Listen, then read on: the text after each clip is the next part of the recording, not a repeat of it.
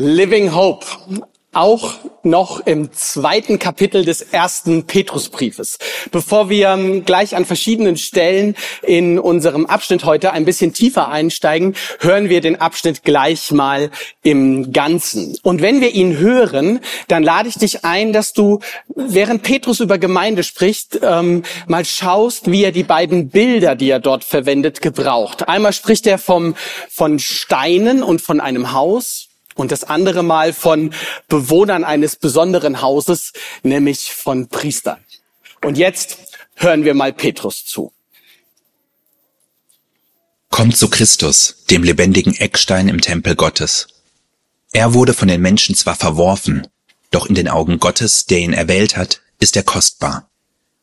Und nun lasst euch von Gott als lebendige Steine in seinen geistlichen Tempel einbauen, Ihr sollt Gottes heilige Priester sein und ihm geistliche Opfer bringen, die er durch eure Gemeinschaft mit Jesus Christus annimmt. In der Schrift heißt es, ich lege einen Stein in Jerusalem, einen auserwählten, kostbaren Eckstein, und wer an ihn glaubt, wird nicht umkommen. Für euch, die ihr glaubt, ist er kostbar, doch für die, die ihn ablehnen, gilt, der Stein, den die Bauleute verworfen haben, ist zum Eckstein geworden. Und in der Schrift heißt es auch, er ist der Stein über den Menschen stolpern, der Fels, der sie zu Fall bringt. Sie stolpern, weil sie nicht auf Gottes Wort hören und es nicht befolgen, und dazu sind sie auch bestimmt. Aber ihr seid anders, denn ihr seid ein auserwähltes Volk. Ihr seid eine königliche Priesterschaft, Gottes heiliges Volk, sein persönliches Eigentum. So seid ihr ein lebendiges Beispiel für die Güte Gottes, denn er hat euch aus der Finsternis in sein wunderbares Licht gerufen. Früher wart ihr kein Volk, jetzt seid ihr das Volk Gottes. Früher habt ihr Gottes Barmherzigkeit nicht empfangen, jetzt aber habt ihr seine Barmherzigkeit empfangen. Wir starten mit dem Bild vom Bauwerk, mit dem Blick auf den Eckstein. Petrus schreibt, kommt zu Christus, dem lebendigen Eckstein im Tempel Gottes. Er wurde von den Menschen zwar verworfen, doch in den Augen Gottes, der ihn erwählt hat, ist er kostbar. In der Schrift heißt es, ich lege einen Stein in Jerusalem, einen auserwählten, einen kostbaren Eckstein, und wer an ihn glaubt, wird nicht umkommen. Für euch, die ihr glaubt, ist er kostbar, doch für die, die ihn ablehnen, gilt, der Stein, den die Bauleute verworfen haben, ist zum Eckstein geworden. Petrus lenkt unsere Blicke auf einen einzigen Stein in einem großen Bauwerk. Er zoomt so auf diesen einen Stein. Es ist der Eckstein. Der Eckstein ist der entscheidende Stein bei einem Bau. Er bestimmt die Ausrichtung des kompletten Gebäudes. An ihm wird Maß genommen. Von dort wird das Bauwerk in drei Richtungen geplant. Nach oben, zur Seite und nach vorne. Der, Maßstein, der Eckstein ist das Maß aller Dinge. Dieser Eckstein ist Jesus sagt Petrus. Petrus, der Jesus so gut kannte, der, der Jahre mit ihm unterwegs gewesen ist, der ihn Tag und Nacht erlebt hat. Jesus, der, der Petrus den Fels genannt hat. Und ein anderes Mal gesagt hat, geh zur Seite und schweige. Ich kann nicht hören, was du sagst. Dieser Jesus, den Petrus verleugnet hatte und der ihm vergeben hat. Dieser, dieser Jesus, den Petrus vor seinem Tod am Kreuz gesehen hat und nach seiner Auferweckung. Dieser Jesus ist der Eckstein. Der ist das Maß aller Dinge. Von da aus wird gebaut. Weißt du, ich glaube, wir Menschen brauchen jemanden oder etwas, woran wir Maß nehmen können einen Fixpunkt, von dem aus wir, von dem aus wir denken, von dem aus wir handeln, von dem wir aus versuchen, unser Leben mit seinen Höhen und mit seinen Tiefen, mit dem Zusammenhängenden und auch mit den, mit den Bruchstücken und dem Zerbrochenen versuchen zu verstehen und zu ordnen. Gelungenes und verlorenes, verfahrenes einordnen und sortieren können. Ein Fixpunkt, der uns hilft zu verstehen, was gut und richtig für unser Leben ist und was uns schadet. Ein Punkt, von dem ich mein, mein Lebenshaus her entwickle. Petrus sagt, Jesus ist dieser Eckstein. Und er sagt zu den Leuten, kommt zu Christus. Kommt zu Christus. Damit ist auch klar, Jesus ist nicht der Einzige, an dem wir Maßstab nehmen können. Vieles andere bietet sich uns an, das uns als Maßstab dienen möchte, dem ich dienen kann. Meine Gesundheit zum Beispiel oder meine Karriere, mein, meine Suche nach Erfolg, nach, nach Liebe und Partnerschaft, nach Besitz und nach Geld. Für die meisten Menschen ist Jesus nicht der Maßstab ihres Lebens. Auch wenn Jesus der Eckstein ist, heißt es ja noch lange nicht, dass das für alle Menschen so gilt. Nein, Petrus geht sogar weiter mit diesem alttestamentlichen Zitat, sagt er, dass die Bauleute den Eckstein verworfen haben, dass sie mit ihm nichts zu tun haben wollen. Petrus schreibt den Gemeinden diese Worte und sagt ihnen damit, Leute, Leute, wisst ihr was? Es ist genauso, wie es vor Jahrhunderten angekündigt wurde. Viele um euch herum halten Jesus auf gar keinen Fall für den Maßstab, für den Eckstein. Nein, sie halten ihn für unbrauchbar, für, für überflüssig. Ja, sie nehmen Anstoß daran. Genau das war die Stimmung der Menschen um die Gemeinden herum in der damaligen Zeit. Diese Lehre von Jesus, die ist überflüssig, die brauchen wir nicht. Lasst es sein. Muss weg. Wie ein Stein im Gemüsebeet oder im Blumenbeet. Wo muss das hin? Weg. Spott und Unverständnis entgegnen die Menschen den Christen. Ablehnung. Das braucht doch kein Mensch. Und Petrus sagt, hey Leute, wisst ihr was? Diese Prophetie aus dem Alten Testament, die erfüllt sich gerade. Dann gilt aber auch, wer an ihn glaubt, wird nicht umkommen. Es wird vielleicht Unverständnis geben, es wird vielleicht Verfolgung geben. Aber ihr seid auf einem festen Fundament.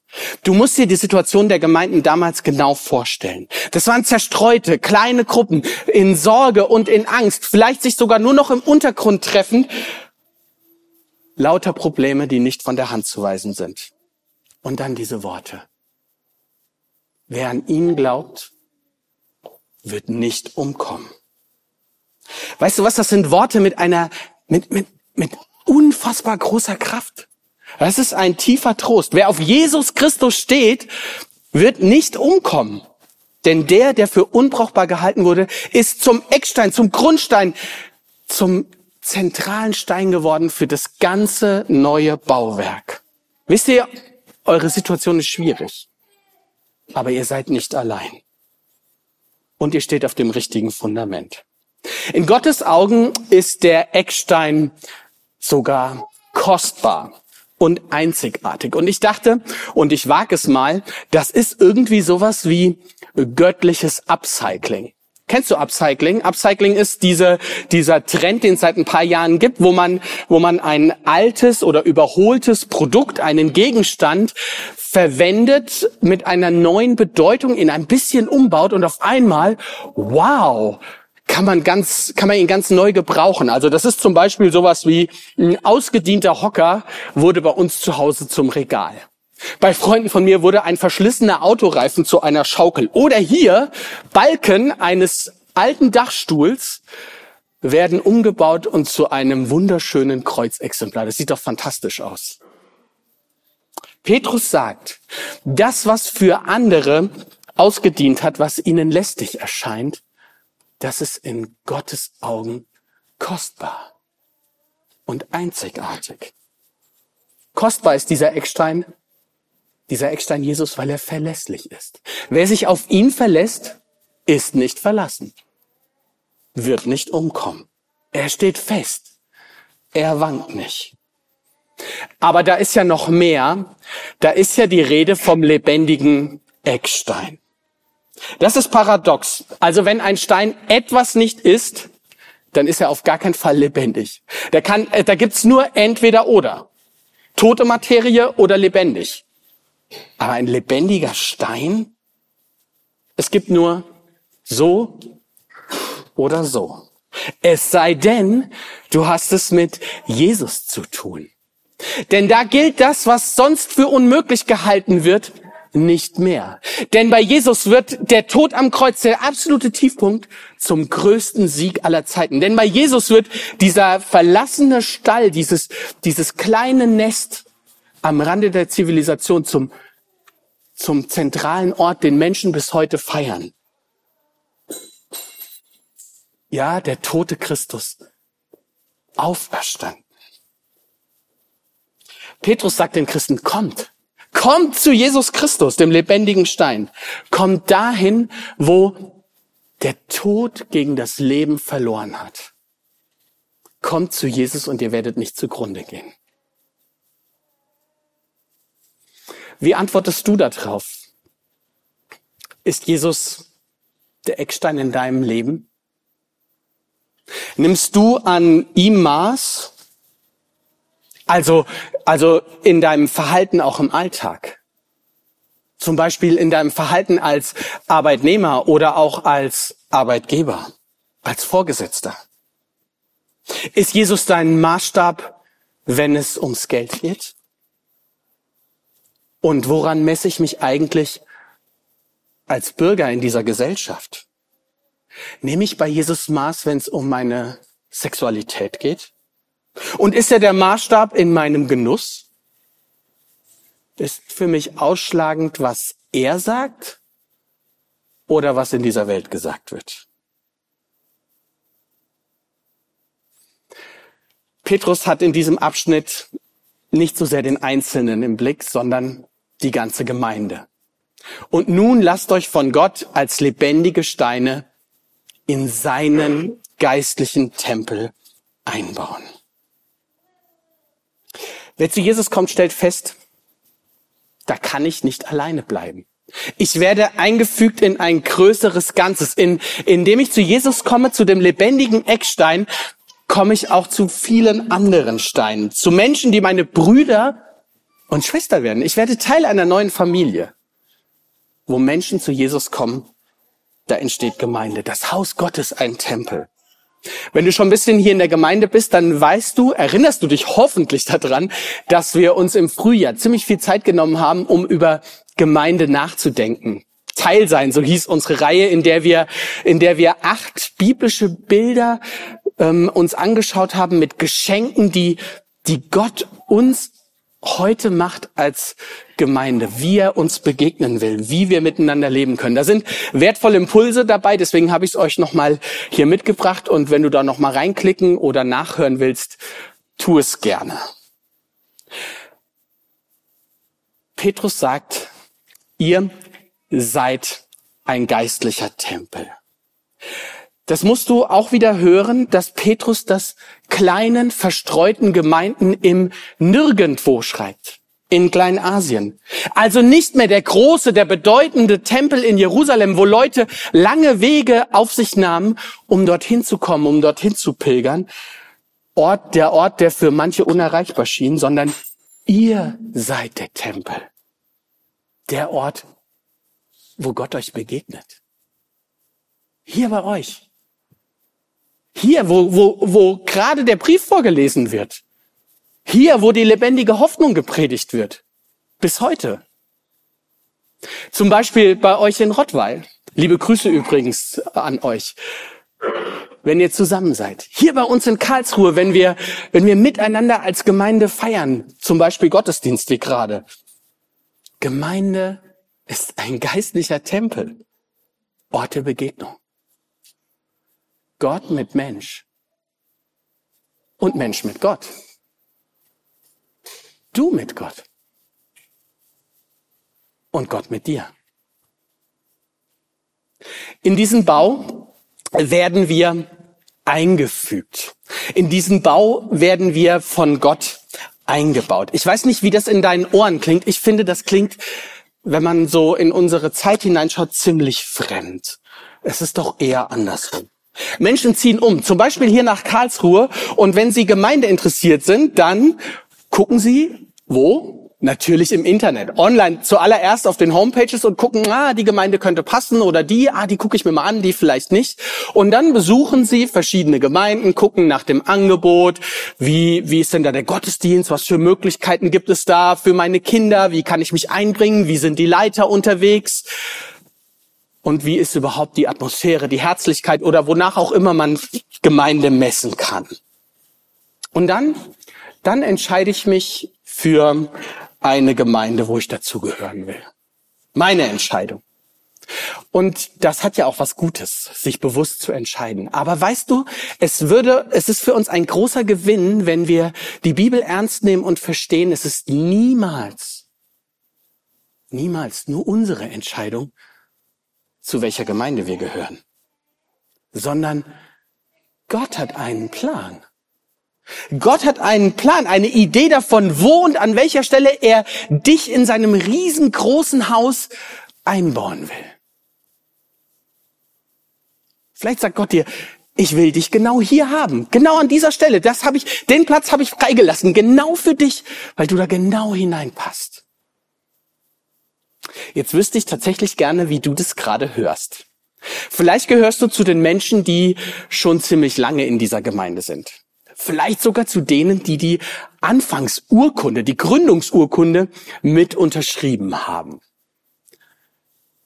Vielleicht hast du schon viel in dieser Gemeinde erlebt. Wunderbares, Großartiges, wie es vorwärts ging. Erfahrungen mit Gott, die sich tief in deinem Herzen eingebrannt haben, aber genauso auch die eine oder andere Verletzung. Träume, die sich verwirklicht haben und Träume, die, die nichts geworden sind. Und vielleicht fragst du dich, ist das eigentlich noch mein Ort? Weißt du, es ist nie nur deine Entscheidung, zu welcher Gemeinde du gehörst. Es ist auch so, dass Gott dich eingefügt hat. Er hat eine ganz konkrete Idee, wo du in seinem geistlichen Haus einen Unterschied machen sollst. Ich finde das total entlastend. Denn das bedeutet, dass ich mich nicht immer danach umsehen muss, wo ist denn jetzt die hipste, die bibeltreueste, die Jesus-like Gemeinde überhaupt? Wo ist denn die, wo, wo ich jetzt am besten in meinem Glauben vorankommen kann? Sondern ich sagen kann, Gott hat mich an diesen Platz gestellt. Und ich muss auch nicht sofort weitersuchen, wenn, wenn mal was nicht zu 100 Prozent passt. Wenn ich mal nicht so viel mitnehme oder wenn, wenn ich, wenn ich den Eindruck habe, ich habe Begabung, aber die kann ich noch gar nicht so richtig einbringen. Gott baut dich ein. Und Gott hat einen Plan. Vielleicht gehörst du aber auch zu denen, die gerade so an der Gemeinde andocken oder onboarden, wie wir heute manchmal sagen. Oder würdest du es gerne, aber fragst dich noch, ist das eigentlich mein Platz? Und fragst es dich und fragst es Gott. Das ist eine richtig gute Frage. Und ähm, wenn dich das interessiert, dann lade ich dich ein hier zu unserem Seminar. Genau dafür haben wir das entwickelt und gestartet und es geht nächsten Donnerstag schon los. Das heißt genau richtig, wenn du da dabei sein willst. Matthias Konrad wird dir nachher noch mehr verraten, wie du dazu kommen kannst. Mir ist noch etwas aufgefallen. Petrus beschreibt uns als lebendige Steine. Das ist paradox. Schon wieder. Lebendiger Stein, das gilt nicht nur für, für Jesus, den Eckstein, für den, der, der gestorben und vom Tod auferstanden ist, sondern das gilt auch für mich. Von dem, das gilt nicht nur für den Jesus, der übers Meer laufen konnte, übers Wasser, der Kranke heil machen konnte, Sünden vergeben konnte. Lebendiger Stein, das bedeutet, das bedeutet, wir werden lebendige Steine. Wir bekommen Anteil daran, dass nichts mehr unmöglich ist. Das bedeutet, auch für dich hat der Tod, diese, diese allergrößte Macht, die es auf dieser Erde gibt, nicht mehr das letzte Wort, sondern das Leben ist größer als der Tod. Auch für dich. Ist dir das bewusst? Ist dir bewusst, dass du, dass du mit der Kraft verbunden sein kannst, die lebendig macht? die stärkste Kraft der Welt, an der du Anteil bekommen kannst? Ich dachte, ich möchte euch das mit einem kleinen Beispiel erklären, wie das ist und ich hoffe, es funktioniert jetzt. Ich war im Obi-Keller und habe mir was besorgt. Wenn man ein Stück Eisen hat, wie ich jetzt, oder ein Stück Metall, wie ich jetzt hier diese Schraube, und versuche sie mit einer anderen Schraube zu verbinden, das wird nicht funktionieren. Die Schraube wird runterfallen. Sie wird nicht an der anderen Schraube hängen bleiben. Erst dann, wenn sie mit einem Magneten verbunden ist, die Schraube, kann sie auch, Wenn es nicht funktioniert, wisst ihr, was ich meinte. Ja, kann sie auch. Na, sie hängt jetzt so ein bisschen auch am. Nein, sie hängt nicht am Magneten. Ähm, kann sie auch hängen bleiben. Das heißt, in unserer Verbindung mit Jesus, wenn wir ganz eng an ihm dran sind oder auch überhaupt an ihm dran sind, dann kommt das Lebendige in uns hinein. Und dann, dann werden wir wie diese, wie diese Metalle Schraube magnetisch wird, auch wir lebendig. Anziehend, nicht abstoßend, wie das manche Magnete auch haben. Ist dir das bewusst? Das Haus wird mit lebendigen Steinen erbaut, aber nicht für so, nicht für sie. Das geistliche Haus hat einen, hat einen Sinn. Es soll Menschen dienen. Hier ändert sich jetzt das Bild weg von dem Bauwerk hin zu den Bewohnern, zu dieser Priesterschaft. Petrus schreibt, aber ihr seid anders, denn ihr seid ein auserwähltes Volk. Ihr seid eine königliche Priesterschaft. Ihr seid Gottes heiliges Volk, sein persönliches Eigentum. So seid ihr ein lebendiges Beispiel für die Güte Gottes, denn er hat euch aus der Finsternis in sein wunderbares Licht gerufen. Früher wart ihr kein Volk. Jetzt seid ihr das Volk Gottes. Früher habt ihr Gottes Barmherzigkeit nicht empfangen. Jetzt aber habt ihr seine Barmherzigkeit empfangen. Dieser Text atmet durch und durch alttestamentliche Bilder, die eigentlich für das Volk Israel, für Gottes erwähltes und geliebtes Volk gedacht waren. Petrus beschreibt Gemeinden mit genau diesen Begriffen, die für die Juden galten die heilige Priesterschaft. In einem Tempel gibt es Priester. Und Petrus sagt, sagt zu der Gemeinde, wisst ihr was? Ihr seid die Priester. Hör genau zu. Er sagt nicht, ihr müsst Priester werden oder ihr sollt wie Priester sein. Und er sagt auch nicht, manche von euch habe ich ausgesondert und dazu bestimmt, dass sie Priester sind. Ihr alle, ihr Gemeinde, seid die königliche Priesterschaft. Wisst ihr, wenn ich diese Begriffe höre, dann denke ich, das ist eine riesengroße Ehre. Das ist wie, als würde ich einen Orden bekommen. Das ist wie, als würde ich vor dem König stehen und als würde ich einen Ritterschlag bekommen. Das ist der Ritterschlag Gottes für uns als Gemeinde. Du bist ein Christ. Du hast ein starkes Fundament, einen starken Felsen. Du bist Christ Du bekommst von Gott einen, einen Platz, an den du richtig gut passt. Du bist Christ. Du bekommst Anteil an der Auferstehungskraft Gottes. Du bist Christ. Du bist von Gott gerufen und von ihm ausgewählt, Teil seiner königlichen Priesterschaft zu sein. Und wenn du noch kein Christ bist, dann ist jetzt höchste Zeit, darüber nachzudenken. Priester sind aber nicht nur für sich selbst da. Sie haben einen Auftrag. Sie sind für andere da. Priester vermitteln. Sie vermitteln zwischen Gott und den Menschen. Priester haben nämlich im Alten Testament einen direkten Zugang zu Gott, auch für die anderen. Und Petrus sagt nicht weniger als, durch Jesus Christus hat jeder von uns einen, einen direkten Zugang zu Gott dem Vater. Du, du, du auch. Und du. Und du. Wir dürfen ihm alles bringen. Wir dürfen ihm alles sagen. Und zwar nicht fern, sondern wir dürfen sagen, lieber Papa, lieber Vater im Himmel. Priester bitten nicht für sich selbst, sondern sie bitten für das Volk.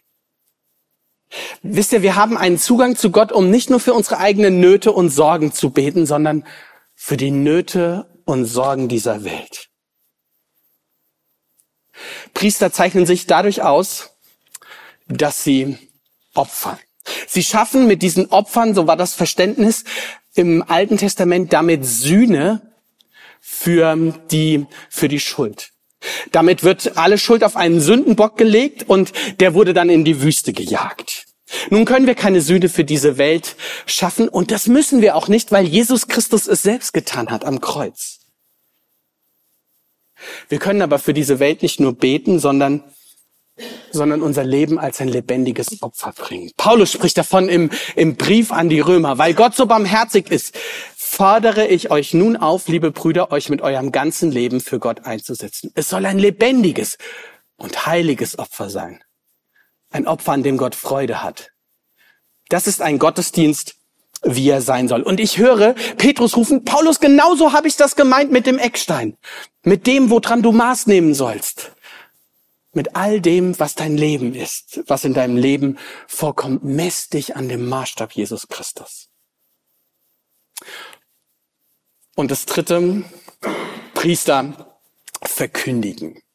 Die Neues Leben Bibel wählt hier eine interessante Übersetzung, so will ich das mal nennen. Sie sprechen nämlich von einem lebendigen Beispiel. In den meisten Übersetzungen steht da, und das ist auch ein bisschen wörtlicher, verkünden die Wohltaten Gottes. Aber ich dachte, das passt ganz gut, denn deutlich wird, es geht bei dem Verkünden nicht nur um den Mund, sondern auch um meine Hände und um meine Füße. Ja, um mich als ganze Person, aber auch mit dem Mund. Ja, manchmal sprechen Taten lauter als Worte und manchmal sagt ein Bild mehr als tausend Worte. Und es gibt ja dieses Zitat, verkünde das Evangelium und wenn nötig, benutze dafür auch Worte. Aber, aber, das Evangelium will auch durch das Wort weitergegeben werden.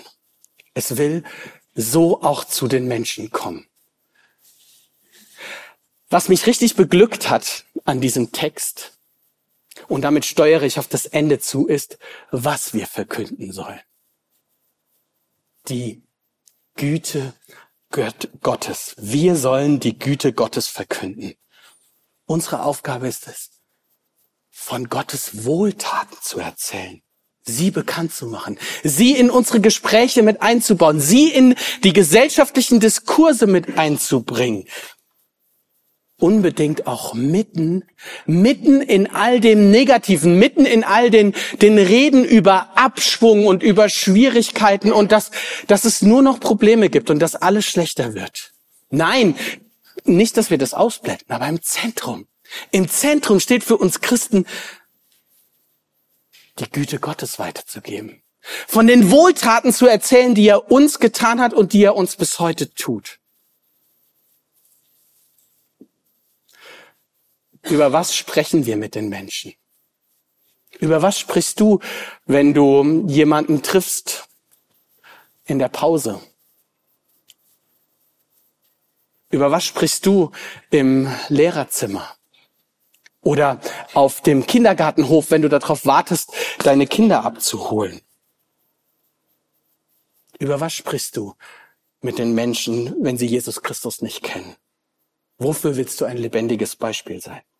Petrus empfiehlt für die Wohltaten dessen, der uns von der Finsternis berufen hat, in sein Licht. Amen. Ich möchte euch auch heute eine Zeit der Reflexion anbieten. Nochmal für euch ein bisschen nachzudenken. Vielleicht, vielleicht hat Gott an einem Punkt mit dir gesprochen. Vielleicht ist dir ein Thema wichtig geworden. Dann, dann, dann nimm dir die nächsten Minuten und denk darüber nochmal nach. Vielleicht sagst du aber auch, hm, ich hätte gerne mal noch eine Frage. Dann wähl dir eine von den, von den drei Fragen, die ich euch mitgebracht habe, aus. Ist Jesus dein Maßstab? Bist du mit der Kraft verbunden, die lebendig macht? Wo kannst du lebendiges Beispiel der Güte Gottes sein?